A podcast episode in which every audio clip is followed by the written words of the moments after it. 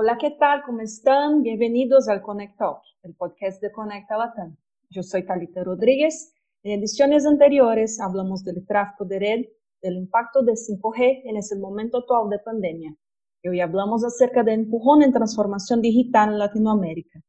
Para eso invitamos a nuestros amigos Ernesto y Radames de DCIU. Muchas gracias por su disponibilidad. Bienvenidos. Encantados, mil gracias por la invitación. Hola continente, hola Latinoamérica, hola Brasil. Felices de estar aquí. Radamés. Hola amigos de Conecta, muchísimas gracias por la invitación. Encantado de estar aquí con ustedes. Al contrario. Amigos, ¿cómo le ha ido a la transformación digital en los últimos años? Hablan un poquito de datos y ejemplos, por favor. Claro, Creo que lo primero de la transformación digital es el cambio tecnológico que habilita esta adopción y vemos la adopción en personas, en hogares y en empresas. Y en los tres, pero si nos enfocamos a las empresas, ha habido un cambio en el mindset, en la forma de percibir la tecnología. Si me voy dos décadas atrás, se veía como un lujo, como un adorno, hace 10 años empezó a ver el efecto social, productivo, competitivo para las empresas y lo que empezamos a ver fue una segmentación de este mercado. Empezamos a encontrar que las grandes empresas no tuvieron dudas, se transformó el CIO, el CTO, en pieza central de la operación de las empresas. Antes era un habilitador de alguna conectividad que parecía no ser central a la operación. Y ese CIO y ese CTO evolucionaron a ser elementos estratégicos dentro de la empresa para la operación en línea, para el aprovisionamiento de insumos, para la comercialización, para las finanzas. Entonces, hubo un proceso de maduración muy, muy importante. Yo diría que en estos últimos 10 años vamos en una curva ascendente cada vez más acelerada para esa adopción. Hoy no tenemos duda. Hoy la única duda es cómo vamos a hacer en cada país para que esta adopción permee toda la estructura. Las grandes empresas ya están prácticamente penetradas en esta transformación digital. En México las medianas también, ambas, grandes y medianas, están al 91.9% cada una de penetración. La pequeña no está tan lejos la, pequeña 8 de 10, más de 8 de 10, ya están en ese esquema de operación. En donde hay una brecha grande en el caso mexicano es con las micros, aquellas empresas entre 0 y 10 empleados, que son un número muy grande dentro de los 4.7 eh, millones de empresas que hay operando en el país, eh, solo 17.2% de ellas o sea, ni una de cada cinco están ahí. Ya hay una preocupación, ya lo saben. El tema es que tengan cobertura, que tengan poder adquisitivo, que tengan habilidad digital y que entren a esa operación en línea. Yo creo que aquí estamos hablando de la demanda de estos servicios. Si revisamos la oferta, las empresas tecnológicas, las empresas de telecomunicaciones están enfocando su oferta hacia esas micro hacia eh, que deben tener soluciones muy sencillas, muy accesibles y muy funcionales. Y creo que vamos a ver un cambio vertiginoso en los próximos, seguir viendo un cambio vertiginoso en los próximos meses y años. mes?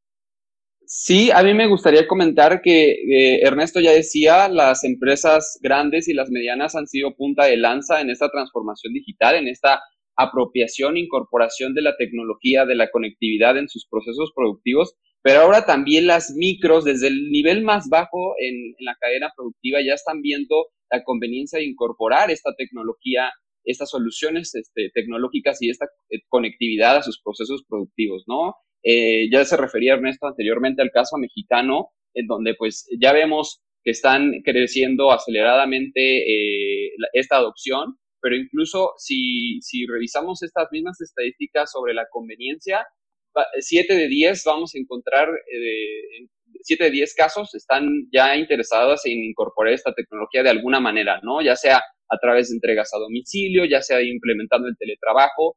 Y en Latinoamérica encontramos casos similares, ¿no? Por ejemplo, en Brasil, estadísticas eh, reportadas nos dicen que el 98% de las empresas ya cuentan con Internet, ¿no? Este es un dato muy relevante y esto nos provee evidencia de la importancia que tiene la conectividad, ¿no? Y cómo Brasil está haciendo precisamente esta punta de lanza en la apropiación de la tecnología a, los procesos productivos, ¿no? Y ahí encontramos varias soluciones implementadas, ¿no? En, en, primer lugar, el comercio electrónico, ¿no? Esta importancia que tiene comercializar los bienes y servicios a través de plataformas digitales. En el caso brasileño, 70% de las, de las empresas, eh, prácticamente todas al mismo nivel, desde pequeñas hasta grandes, tienen, eh, cuentan con una plataforma de comercio electrónico, ¿no? En otros, en otros ejemplos, por ejemplo, en Chile, una medición que hace precisamente la Cámara de Comercio de Santiago, en la que habla de la transformación digital implementada en las empresas, pues nos habla que en tan solo un año Chile pasó de ser un principiante medio, más o menos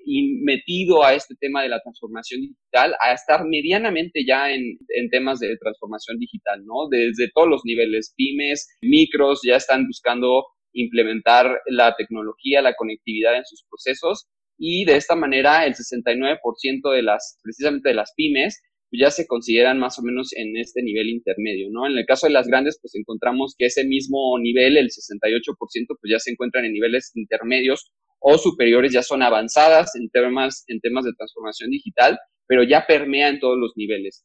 En Colombia, por ejemplo, también encontramos que en todas las industrias también ya están viendo esta conveniencia de implementar la conectividad y desde el nivel, desde la industria manufacturera, pues ya el 52%, 53% ya cuentan con conectividad en sus procesos. En el caso del sector comercial, este nivel asciende a 65 y en el de servicios, que ese es muy importante, ¿no? Porque precisamente muchas oportunidades de negocio vienen de, de estar conectados en, en, diferentes sectores, ¿no?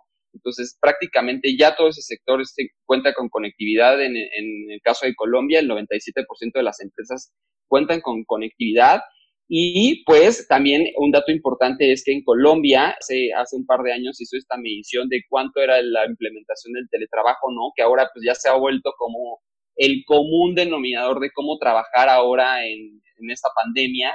Y precisamente decían que el, el 7.8% de las, de, de, por ciento de las empresas manufactureras eh, contaban con algún tipo de modalidad de teletrabajo y pues más adelante vamos a comentar que pues esto se ha acelerado, ¿no? Realmente esta, esta pandemia pues ha propiciado este empujón digital que referiremos en, en varias ocasiones y ha propiciado pues que las empresas se transformen de alguna manera para implementar estas soluciones, ¿no? En Perú también, otro dato muy relevante dentro de la región, pues es que el 92% de las empresas ya cuentan con conectividad, varias de estas también ya cuentan con canales de venta digitales y así, ¿no? Encontramos varios casos, Uruguay, por ejemplo, también con niveles de pliegue de tiendas digitales desde un nivel muy micro, con 16% de las micro haciendo este tipo de, de, implementando este tipo de soluciones, 23% en el caso de las pequeñas, 35% en las medianas y 59% en las, en las grandes. Y como les, les venía anticipando, en este país pues se ha acelerado también este, este proceso de apropiación tecnológica de desarrollo de soluciones digitales a tal grado que pues se ha reducido significativamente la, el número de empresas que no cuentan con canales de venta digital. Y básicamente estos son los ejemplos que podemos encontrar en la región como de alguna manera como un diagnóstico de qué se, qué se estaba haciendo, qué, cómo venía creciendo esta transformación digital. Déjame, Talita, insistir en una cosa que ha dibujado muy bien Radamés. De la misma forma que hacemos una segmentación por tamaño de empresa, hay una muy clara diferenciación entre el tamaño o las características de cada país. Brasil estando a la punta, México como un crisol muy contrastante entre tamaño de empresas y así los diferentes países. Entonces, hablamos de una región de México, Centro y Sudamérica, pero vemos grandísimas diferencias, brechas que deben estar por cerrarse pues, en los próximos meses y años. Bueno, ¿y ustedes cómo crees que la pandemia contribuyó a esta aceleración? Mira, nosotros lo hemos denominado como el empujón digital. Ya veníamos en esta tendencia creciente de adopción por parte de las empresas, ya dijimos, la estructura de recursos humanos había cambiado, la asignación de recursos, la capacidad de conectividad, el equipamiento. Pasamos de empresas que buscaban poseer la tecnología a empresas que se van al outsourcing, más como administradores de la tecnología que como tenedores o poseedores. Pero hay un, otra vez, hay un crisol muy fuerte. Los países medianos y bajos en adopción de transformación digital son los que han tenido un salto cuántico, nosotros le llamamos un empujón digital, que oscila entre 11 y 15 años si lo hubiéramos sentido. Dicho de otra forma, si no hubiera habido esta pandemia, por la ruta que llevábamos, eh, hubiera tardado más de una década en llegar al nivel al que estamos próximos a llegar, no necesariamente que ya estamos hoy. Esto lo podemos distinguir mucho por lo que llamamos en la industria por los verticales. El sector de servicios ya estaba muy avanzado en su transformación digital. El e-consumidor era muy intensivo en servicios bancarios, por ejemplo. En el caso de los gobiernos, no todos los e-gobiernos estaban al nivel del e-ciudadano, pero hay ejemplos como el caso de los restaurantes que eran realmente muy pocos los que tenían capacidad de provisión y estaban avanzando rápido, pero seguían siendo pocos los que proveían servicios a través de plataformas, a través de aplicaciones, pero con este empujón digital, todos los que tuvieron la capacidad se mudaron hacia allá, porque si no dejaban de operar, y si dejaban de operar, hemos visto que aproximadamente un 30% de los negocios, según el giro están, han tenido literalmente que cerrar para siempre. Mientras más pequeños, más vulnerables, mientras más en cadena y, e involucrados en transformación digital, más resilientes ante todo este fenómeno. ¿Y Radames, qué piensas? Yo me, gustaría decir también ahí que precisamente este crisol que se refiere Ernesto no solamente es entre países, ¿no? sino incluso dentro de un mismo país puedes encontrar diferencias, ¿no? No es homogénea esta, no ha sido homogénea esta transformación digital, ¿no? Ya me refería en, el, en la pregunta anterior sobre cómo se ha implementado dentro de las micros, dentro de las pymes. Sin embargo, pues las, las medianas y las grandes son las que ya están sosteniendo buena parte de su operación dentro de Internet, ¿no? Pero no ha sido así dentro, dentro de las micros. Y precisamente hablando ya este de, dentro de este contexto de, de COVID, pues lo que podemos encontrar es que incluso estas son las que las micros pequeñas y medianas son las que van a sufrir más, ¿no? Por no poder haber implementado a tiempo estas soluciones tecnológicas, ¿no?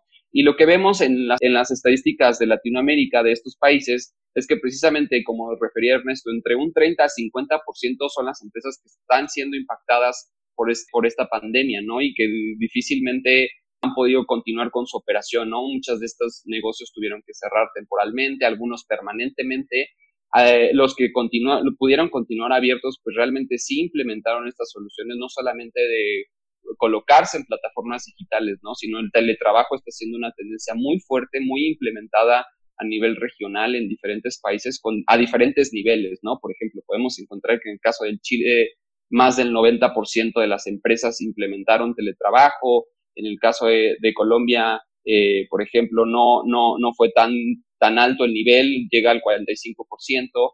En el caso de México también llega como una tercera parte de estas empresas y también lo vemos por diferentes industrias, ¿no? No, no necesariamente todas las industrias pueden implementar, no pueden implementar todas el teletrabajo, ¿no? La presencia de personal es, es muy importante, ¿no? Por el, caso, por ejemplo, de la industria restaurantera, la industria hotelera. Los hoteles fueron fuertemente impactados durante, o han sido fuertemente impactados durante la pandemia, ¿no? Entonces, realmente ahí no se puede hablar de una implementación completa de todas estas soluciones porque también muchas de estas, de estas eh, industrias y empresas requieren del, personal físico, ¿no? Y requieren de estar realizando su operación y estar abriendo como, como todos los días, ¿no? Pudiendo abrir la cortina todos los días. Entonces, pues yo, yo, yo diría eso, ¿no? Que la implementación eh, de estas soluciones no ha sido homogénea, que hay que revisar bien las industrias, hay que revisar tamaño por tamaño de empresa, cuáles sí pudieron de alguna manera acelerar estos procesos, pues realmente, realmente esto no ha sido, no ha sido homogéneo. Bueno, ¿y cuáles son las proyecciones para el futuro de las operaciones y qué afectará el aislamiento social del 2020 en esas proyecciones? Mira, estamos ante una crisis de salud que se ha convertido en una crisis social y económica. Lo que hace una diferencia en este caso es que es la primera crisis de salud que vivimos en hiperconectividad o en capacidades de hiperconectividad. Entonces, ni siquiera la crisis del H1N1 que tuvimos en México hace 11, 12 años nos permitía estas capacidades de conectividad y de continuar con la operación social, académica, eh, de entretenimiento, pero también productiva. Entonces, por el otro lado, debemos reconocer otra cosa.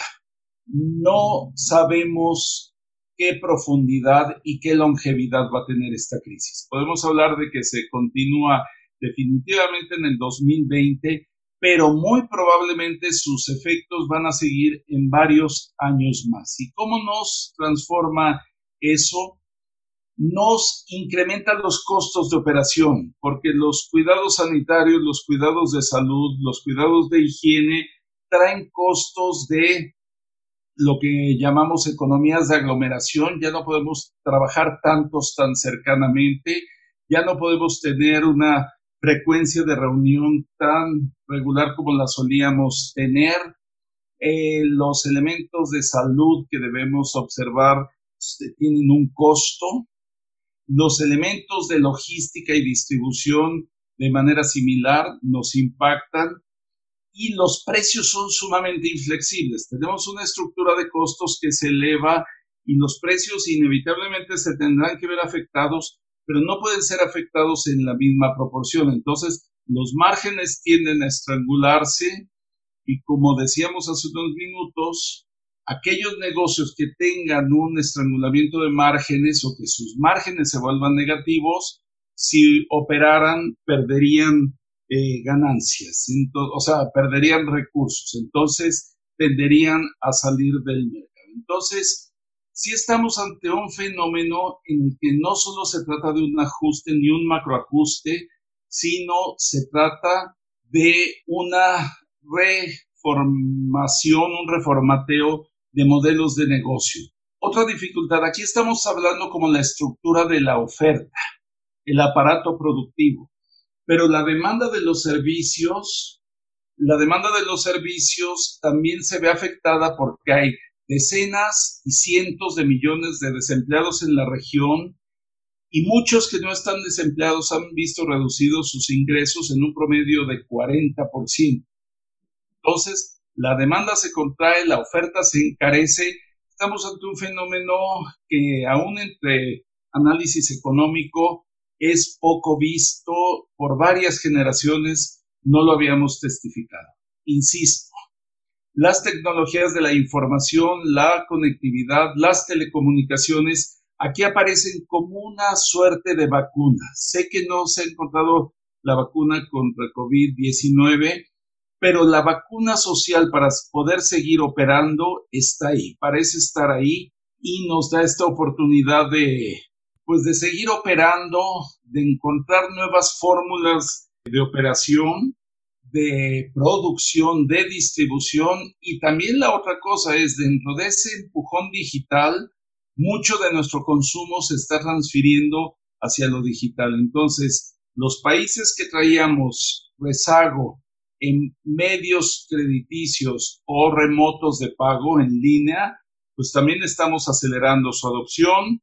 La logística se está haciendo más eficiente. La cantidad de autotransportes, motocicletas que hoy hacen distribución se ha multiplicado por mucho y los hábitos también. Entonces sí estamos ante un ejercicio de reinvención que no es solo un fenómeno de Brasil, ni de México, ni de Chile, ni de Colombia, es un fenómeno global, pero lo tropicalizaremos a cada mercado. mes. Decía Ernesto que la pandemia eh, había propiciado un avance de más o menos una década, ¿no? En términos de transformación digital, ¿no? Y precisamente lo vemos no solamente desde el lado de la oferta, ya Ernesto también comentaba desde la demanda, ¿no? Se han transformado los hábitos, se han transformado las necesidades, las empresas están buscando cubrir estas necesidades de alguna manera, como decía Ernesto, con las motocicletas, montándose a plataformas digitales de comercio electrónico, eh, buscando publicidad en Internet, ¿no? Entonces, hemos acelerado esos esfuerzos a todos los niveles desde el usuario, las casas, los, las empresas, se ha transformado tal que nosotros no preveemos que una vez que salgamos de esta pandemia, pues realmente regrese a ese, a ese contexto que les refería al inicio, ¿no? Sino precisamente nos vamos a quedar prácticamente ya en estos niveles de adopción, de incorporación tecnológica a todos los niveles. Precisamente este es de las oportunidades, ¿no? Hemos hablado en este espacio de varios de los efectos negativos, ¿no? Ya decíamos desempleo, cese de operaciones,